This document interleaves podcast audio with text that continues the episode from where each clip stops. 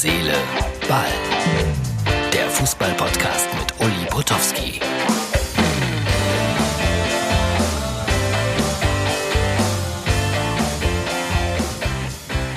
Herz, Seele, Ball, das ist die Ausgabe für Donnerstag.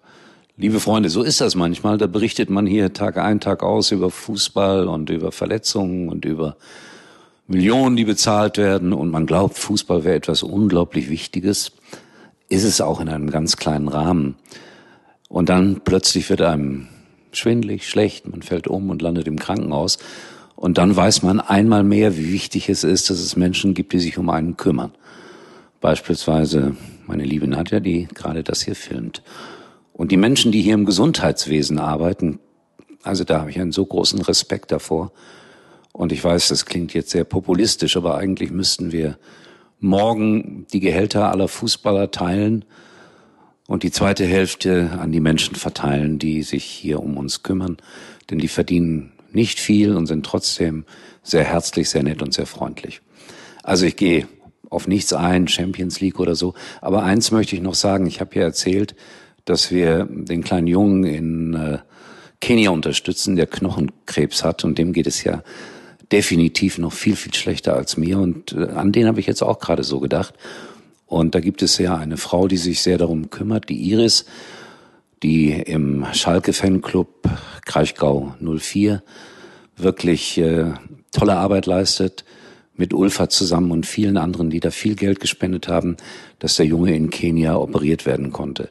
Und ich habe ganz kurz gestern, kurz bevor ich umgefallen bin, mit Iris gesprochen und das spielt der Martin jetzt gerade noch ein. Wir haben in unserem kleinen Podcast ja häufiger darüber berichtet, dass der FC Kurpfalz 04, ein Schalke-Fanclub im Kraichgau, gute Taten vollbringt. Und äh, in letzter Zeit haben wir oft über Brevin gesprochen, der in Kenia lebt und Iris kümmert sich vorbildlich um ihn besorgt das Schulgeld, Brevin ist krank geworden, jetzt ist er operiert worden und da wollte ich von Iris einfach nur mal ganz kurz nachfragen, weiß man etwas, Iris, wie die Operation verlaufen ist? Ja, der Brevin wurde heute früh pünktlich 7 Uhr operiert. Die Operation dauerte dreieinhalb Stunden. Der Brevin liegt jetzt wieder auf seinem Zimmer. Näheres weiß ich noch nicht. Ich hoffe, dass alles Böse entfernt wurde und ich danke auch nochmal alle, die mich unterstützt haben. Die Sportfreunde Kurpfalz sind super. Meine Leute hier aus dem Heimatort sind toll. Und ich habe ein Schulgeldkonto und ein Genesungskonto, wo der Previn dann weiterhin versorgt wird. Denn er braucht ja auch noch Muskelaufbau und psychische Betreuung. Wir blenden hier das äh, Spendenkonto dann auch nochmal ein und wer mag, wer Herz, Seele, Ballhörer ist und ein Herz für Brevin hat, der darf gerne dahin überweisen. Iris, das war ein ganz kurzer Bericht. Wir telefonieren in nächster Zeit nochmal miteinander, um zu hören, was aus Brevin geworden ist. Und äh, ich sage Danke im Namen der Menschlichkeit. Ich sage auch herzlich Dankeschön an alle, die uns unterstützen. Danke.